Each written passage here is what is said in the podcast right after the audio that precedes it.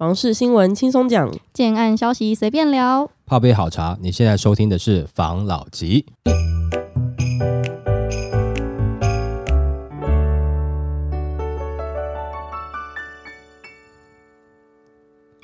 关心你的房事幸福，我是房老吉，我是大院子，我是茶汤会。之前我们不是在讨论过一件事情，那时候说，嗯、呃，之前平均地权条例如果通过的话，嗯，还是会有很多人用一些比较特别的方式来达到这个获利的目的，嗯。然后之前你就有提过一个很缺德的想法。就是用那个法拍物的那技巧吗？哦，对对对对对，啊，结果真的有人用哎、欸，不，那没有啊，那不是我缺德啊，是业界就是有人在用嘛，哦、我只知道而已啊。哦，你只是把它告知大家而已，对对对对对，那不是又不是我发明的。原来如此，是我见识浅薄了。反正就是有人用了这个方式，变成一个诈骗的，有点像是集团吧。嗯，那个新闻是这样讲。嗯，板桥合一宅轮炒房工具投资集团海捞两亿被起诉。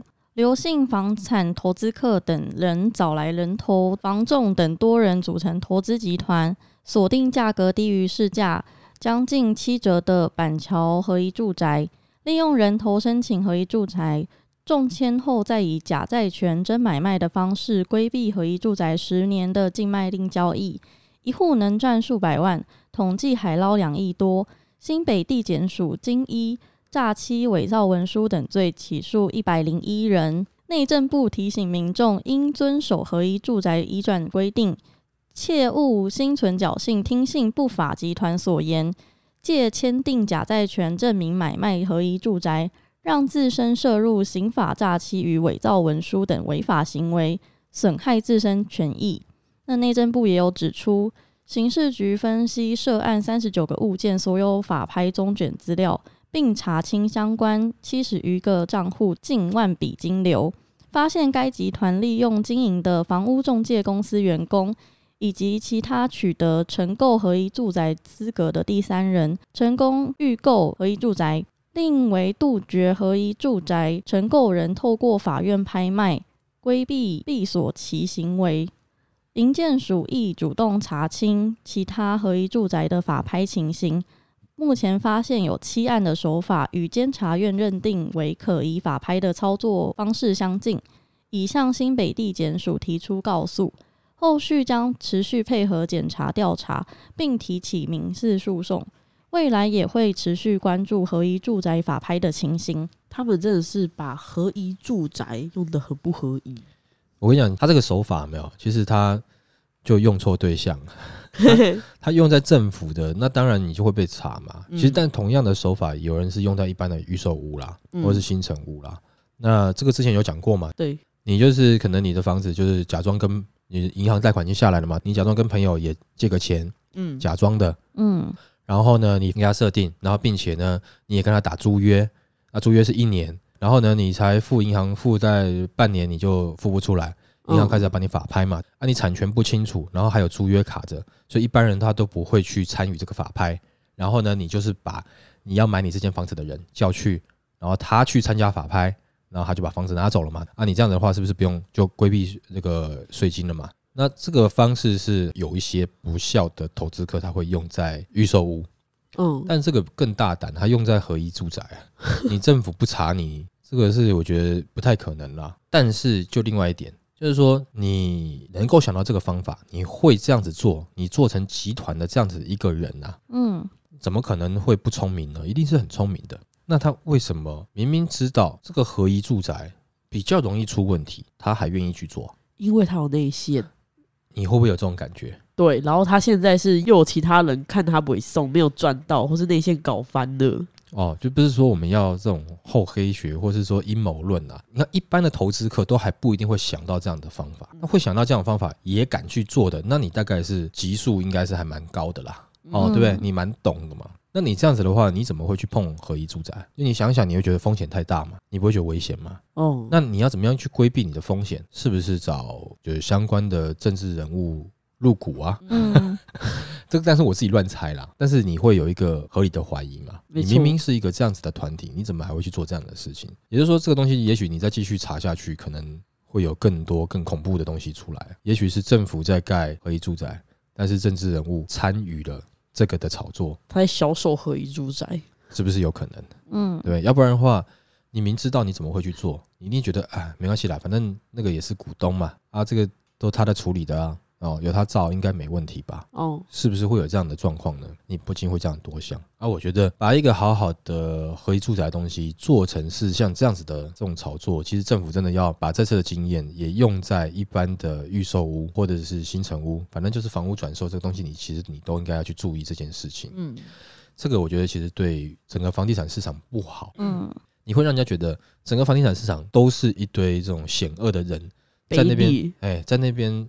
骗钱，快把房地产变成是一种诈骗产业了。我觉得最近越来越有这种感觉。之前不是有一个江妈妈炒房团吗？对。然后现在又有一个用合一住宅来骗钱的，那不知道下一个会是什么？哎，对啊，可能平均地权条例出来就会有了吧？嗯，可能，因为你看，好像也许是这两年哈，因为疫情的关系，其实。经济不景气嘛，就是某些产业不景气嘛，哈、嗯，但是某些产业是很发达的嘛，哈，比如说像科技业这两年其实不错嘛，这样的状况变成是这种想要稍微有一点诈骗味道的这种投资啦或产业一直出来，像前段时间讲柬埔寨嘛，对，好像这些东西是不是都是在利用这个时间点，因为受疫情影响的人的一个状况没有，他们去研发出来一种走在灰色地带要骗不骗的这种味道。嗯，啊，你把买房子或是房地产搞成这样子，我觉得其实应该真正的房地产的业界的相关人士啊，应该都是要团结抵制这种行为的，因为他会把这个市场搞坏掉，那你们赖以为生的职业就会受影响，就会被人家蒙上一个做房地产的都是搞诈骗的，这种感觉是不是不好？没错，对，因为其实讲实在话，整个台湾多数的这个房地产业界人士，大部分。就是在做正经工作，但是就是有少部分一点点的这种人，他甚至一开始还不是房地产业界的人，他只是觉得有利可图，那他觉得这样的方式是可以。然后他这样做了以后，如果说我们同样是这个地产业界人员，没有警觉、没有警惕、没有去抵制的话，那立场要跟他们分开来嘛？那这样的话，那大家就觉得那你们都是一样啊，没错，就是共犯结构啊。那这样子不是会把整个产业搞得很难听吗？有必要这样子吗？那你赚那个又不会说真的很短寒，虽然说两亿是蛮多的，嗯、对。但以一个建设公司来看，两亿不算多啊。对，而且现在又要背上，譬如说背信、诈欺的这种罪嫌，嗯，有必要吗？因为的确很像就是诈欺嘛，你就是一个诈骗在逃税一个模式嘛。没错。当然，如果可以的话，我们业界人士如果有听到的话，其实我觉得规劝啦，或者说要举报吗？对，我觉得其实也是可以举报啦，因为这样子的话，其实对于地产业界长久发展来看，对大家都是好的。不然的话，你有时候很很不好意思出去跟人家讲说你是做房地产的，就好像出去跟人家啊，没有我做诈骗的，啊，这种感觉你知道吗？很差嘛，嗯，对不对？我们我们不是这样子嘛，所以你不能叫房老吉，你要叫诈老吉。对啊，搞得我们都想改名字哈，没错。所以这个就呃，业界同业前辈们哈，就大家共襄盛举啦，我们就尽量杜绝像这样子的状况了，让我们的这个产业是能够让大家觉得哎，是一个正当职业，好不好？我们并不是诈骗业。好，那是某部分利用了房地产去实施他的诈骗计划，那但是我们也就不要常被利用嘛，好吧？好，好，好，来下一则。桃园首购族直上三十一到四十平，占整体交易三成。桃园市地震事务所统计，一百零八年到一百一十年的实价登录资料，进行消费者购买特性分析，发现首购族偏好的平数为三十一到四十坪。比例占二十九 percent，远大于二十平以下的六 percent，占整体交易案例近乎三成。且首购族中约有四十 percent 为三十五岁以下的年轻首购。那桃园的首购族直接偏好买三十到四十平的物件，原因有三：第一为桃园的购屋族年金族群与双薪家庭的族群比例高，因此三十一到四十平的产品大多规划为三房。符合小家庭居住空间，进可攻，退可守，成为他们的首选。那专家进一步分析，第二则是选择直上三房的居住空间，预估十年内不用再有换屋规划。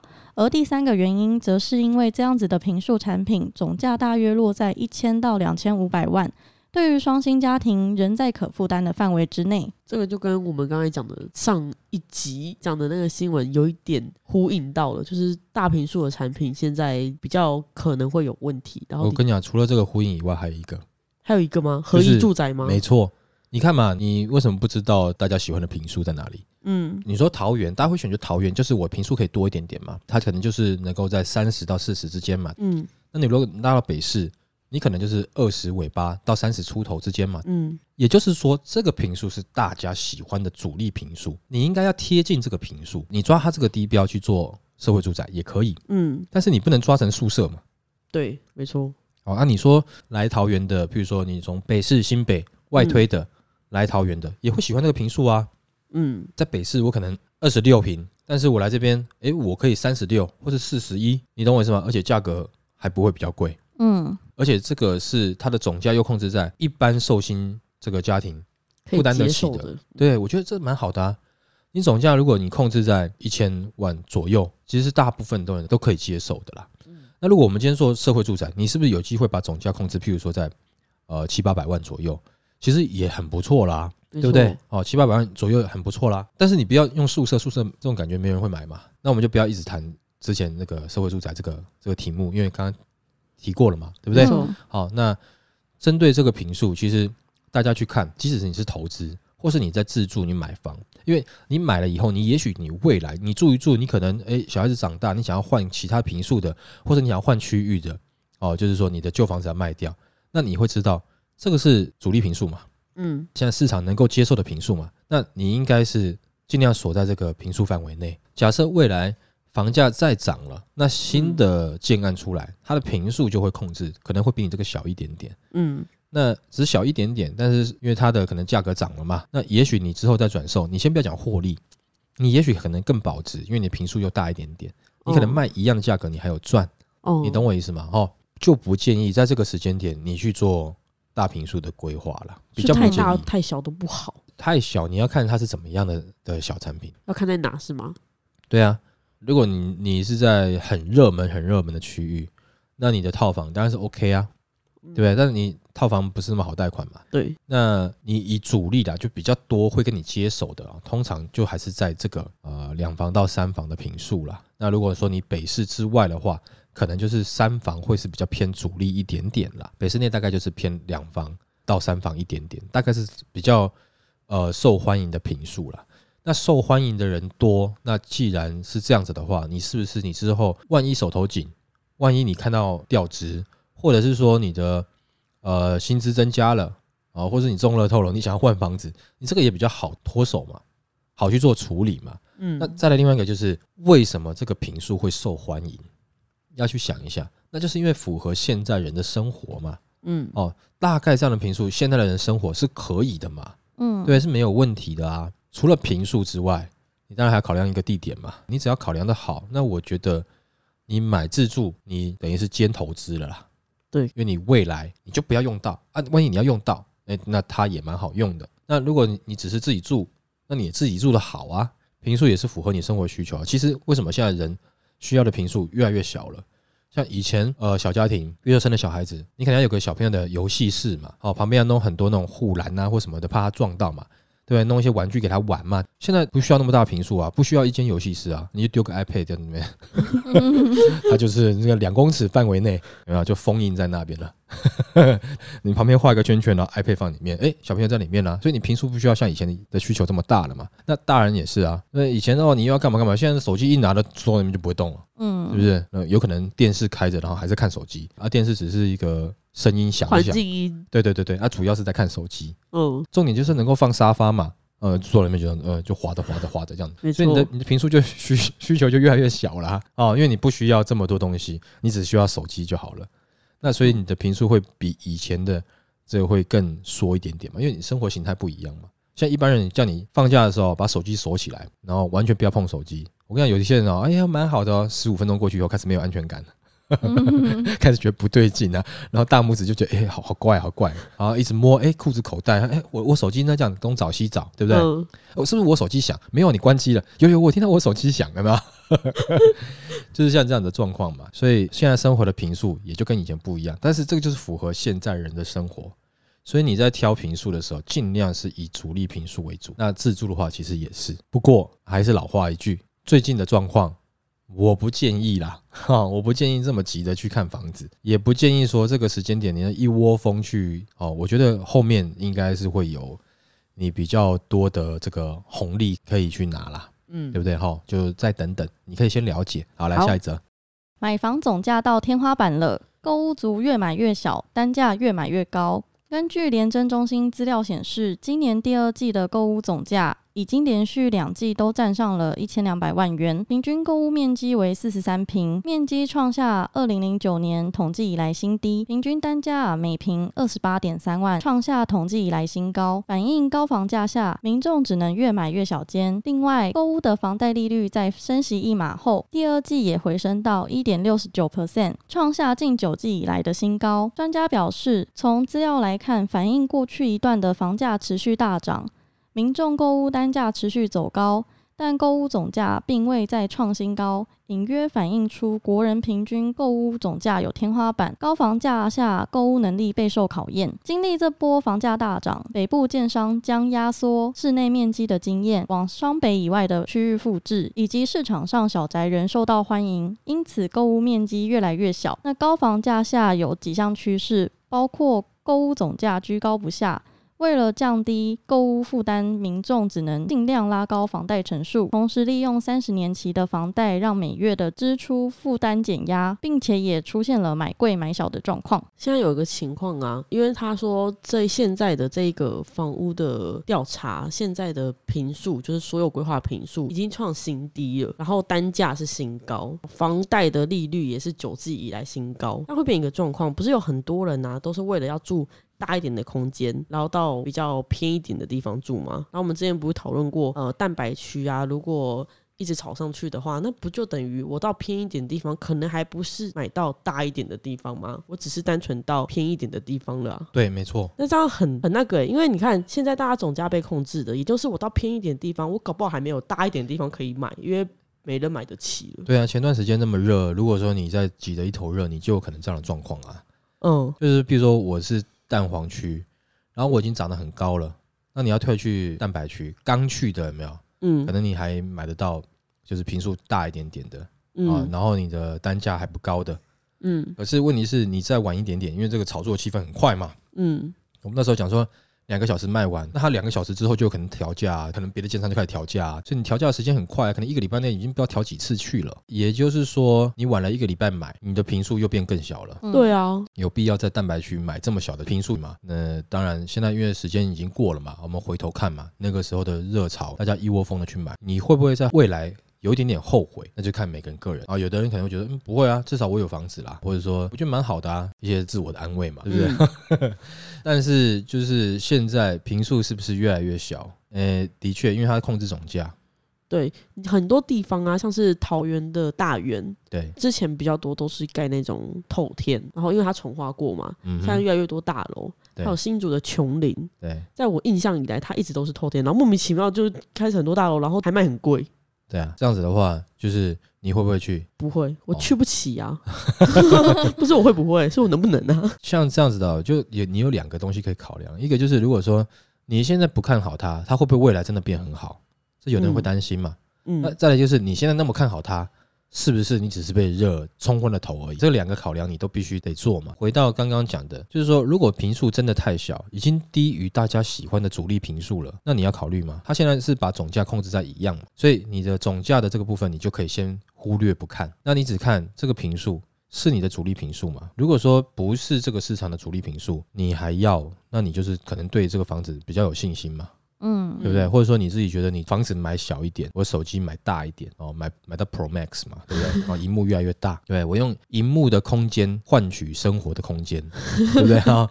以前会讲说嘛，就是我退一步，我用空间换取价格嘛。那我现在是用虚拟世界去换实体世界嘛，对不对？好，我就尽量多待在手机上面嘛。那这样子是不是就可以说服自己呢？我觉得，如果你醒过来，你可能会觉得说啊，我为什么当时要这样子？我会买比较贵。那当然是有爽感的。我举个例子啊，像。这段时间没有，除了房子之外，其实有很多进口车也是缺车嘛。那有些人就是呃，他口袋比较有一点点，他就是要买来玩，那无所谓啊。他就是这个时候，因为现在最近的就是二手车车价跟新车车价没有什么差异啊。嗯，如果说你是口袋有一点点的，你就是这个时间点，你想要进买一台新车来玩一玩，对吧？买一台，比如说外汇车，嗯，哦，来玩一玩，或是二手车想要玩一玩，尤其前段时间那个 Macan 就是很多人想要想要买买来玩嘛，对不对？嗯那等不到车啊，那你所以用跟新车一样的价格买，那你过一段时间以后，你会不会后悔呢？如果你是有点钱，你买买买来玩一玩，你就要卖掉了，卖了有赔多少你也不在意的这种人，当然你就不会 care 了。但是如果说你今天是真的存了一点钱想买一台车，可是你买到的是二手，然后价格跟新车一样贵，那你心里面是什么感觉？嗯，但我先不讲内装配备，我就单纯就先车价来看，前段时间的房价是不是也有点类似像这样的状况？嗯，哦，你也许等了那个热潮过去，等一下。你也许拿到的价格就不会这么的夸张了嘛。刚刚上述讲一些地方，在热潮没有以后，它到底是有多少力量把价格再往上开上去呢？如果你觉得好像有限的话，那你这个时候你就不要进场了，或者说你下一次房市热潮再来的时候，你就可以更冷静、更清楚的去分析这些事情了，你就不会被冲昏头了。你就哦，我现在热了。可是你感觉现在是已经热到中后段了，你可以感觉得出来。再来是房市在热的时候丢给你的产品，你觉得这个不会是未来好处理的产品，你也不会进了啊。可是在这次如果说你不熟的话，就是你经历的第一次的话，比如说比较年轻的听众，是他经历的第一次，他可能就觉得这个房子不错哦，反正之后就赚了嘛。但是你会发现不一定，也许你的评数不对，产品不对，或是你的这个地段位置其实没有那样那么大的支撑力，你会发现结果这个也不是说房子都不会跌吗？不是房子都可以保值吗？懂我意思吗？然后就你的没有，嗯。不是啊，你就讲一个很简单嘛，读书都可以有好的收入，但是你读书就一定有好的收入吗？不一定嘛，嗯，就是几率比较高嘛，所以你还是要看呐，你不能不看嘛。所以这边就给大家做一个参考，好不好？好，来下一则，房市买气放缓，全台卖压前十五大区，这地最多。那目前全台七大都会区线上在售新建案合计约有二十三万个售户，近八万户待售房屋。前十五名中有超过半数区域集中在新北、桃园两地。新北市淡水区和桃园市龟山区在淡海新市镇 A 七重划区大量推案下，合计就有一点三万户卖压，相当惊人。由于今年第二季以来在升息、疫情及打炒房政策等不利因素下，建商推案力道放缓，供给减少，加上部分中南部热门推案去化不差，整体待售水位并不高。那全台卖压最重的淡水区，近年搭乘房市热潮以及平价的优势吸引客群。价量一路翻扬，激励建商推案。然而，受限于连外交通及东北季风等因素，加上大环境变化，建案去化放缓，也让卖压维持在高水位。说到这个哦，我之前不是跟你们讨论有讲过，我有一个认识的朋友在高雄，嗯，然后他是在那边卖房子的，对，因为前阵子就有跟他聊嘛，就是最近的房市的状况对他们有没有影响？嗯，他说来人有减少很多。最近好像又越来越少了，嗯、就是来的真的是一个惨到一个不行。嗯，那我还有另外一个朋友在桃园卖房子，对，那个朋友呢，他卖的房子是后天的，嗯，他可能一个礼拜的来客数就差不多三组，嗯，就整个很惨的。嗯，因为之前太热了嘛，对啊，对对，那讲实在话，其实因为我们之前嘛，在三月份我们其实就有讲嘛，可能在下半年的时候就开始会看见这个起点了嘛，现在看起来的确是这个方式就在冷了，对，对。不对？那就呼应前面的新闻，那房市再冷了，那怎么还会有人要去追高价嘞？嘿 嘿，你会不会觉得就有点怪了嘛？那整体的其实现在是整个台湾啊，房市有没有都瞬间冷掉？那你说桃园那边有一点三万户要做销售，对，嗯，这个户数真的很多呢，不少呢，所以当时去那边买房子的人。我觉得不单单只是想要去桃园住的人，那也有很多北客嘛，可能是投资客下去投资的。这个我们其实看就知道嘛，所以它的价格可以炒作这么快炒上去嘛。然后呢，再来就是你说，觉得淡水那边就比较可怜一点了，因为热的时候它也没有到很热，对不对？它也慢了人家一两拍哦。等轮到它好像哎热到一个不行，开始要慢慢带动它的时候，开始冷了。就是一直热不太起来。那没办法，交通是一个很大的问题啦。然后再来就是冬天又快到了，那 淡水那边就真的就很冷。虽然说现在还在暑假了，我讲冬天快到有点扯，但就是现在往冬天的路上去了嘛。嗯、对，那等到进入冬天，淡水那边的尖岸啊，就最怕在冬天销售。对，嗯、那个风啊，那个冷啊，整个很不舒服嘛。所以其实在这段时间，我觉得淡水并没有享受到任何的红利。其实前面稍微让建商有信心推，但是我觉得没有受到这波热潮的滋润。但桃园的确有，当然没有错，就是它越热，那你就知道嘛，钱在哪里，人就去哪里嘛。有人说人在哪里，钱就在哪里。我觉得。在这个状况下是大家看到那边有钱可以赚了，所以人就过去了嘛。嗯，那现在这个时间点，哎，就开始感觉这个气氛不对了，然后开始拿出来感受了嘛。但是我觉得这也都是好事啦，那只是说你愿不愿意把价格调到一个比较友善的范围内嘛。如果说这个时间点你要盯，那就盯盯看。一点三万户，此时此刻如果我要去买的话，百分之十位一千三百户，那么慢慢看呢，为什么一定会看到你呢？现在就往买方市场去了嘛？那买方市场去，你当然这个价格你开高高硬硬的没有关系，人家也不急了嘛。等到万一真的九月份平均地权条例过了，那你就是 barbecue 了，完了 barbecue 了，就会这种感觉嘛？要不要冒这样的风险呢？如果说你今天自己的手头上，钱够你不在意无所谓，但是我建议多数你没有必要嘛，反正你留到手上不一定是你的正资产，是你的负资产。可是如果到别人身上是他可以拿来自住的，那有的时候你成人之美啊，有的时候就是不认输的那个状况啊，反而会导致你，如果说你撑得够久，你财力够。你可能可以看到他回来的那一天，但如果说你不敢保证你是有这样的体质的话，你会发现他这个负资产会让你越负越多，有必要这样子吗？那是不是开始去友善的调整一下你的价格？要不然一点三万户，你看数据你就你就知道了。那这么多人在拿出来销售，你怎么觉得你是可以维持价格不变，甚至你还想要赚一点点的呢？要不然的话，就是一定一出来的话，可能又被买光啦，你马上就感觉得到了嘛。现在还有哪个人愿意再进去用这种价格接的？不太会有。你要硬盯就盯盯看，再过几个月以后，我们再来看看这个区域它现在的销售状况嘛，对不对？到底有还剩有多少户嘛？不要到时候不是一万三，是两万六，那你真的就完了，BQ 了，对不对？啊、哦，如果说它没有下降，就代表它抛售出来的量真的很大，你没有达到一个骨折哈，真的那个价格不好销售出去了。嗯，对。那反过来说，今天自助课你要去看有没有必要在这个时间呢？还是一样老话一句，不一定要。但是你真的有很急的住屋需求的话，那可以先去看看了解。这个时候家伙带上刀啊，拼命砍，这时候你就砍了。反正你现在是来也好，不来也好的心态嘛，我就砍，我砍不动我就走嘛。对，你不要说你那么够烂了，百分之一好了啦。一百三十户给你砍，不要说一千三百户，一百三十户给你慢慢砍，你哪一个砍动了，你是不是就是赚到了？练刀啊，练习，对不对？哈，呃，这就是自助客。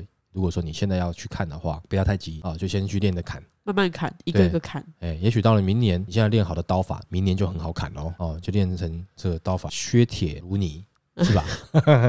哦，好了，那今天就分享到这边喽。好，好，谢谢大家收听这一集的房老吉，拜。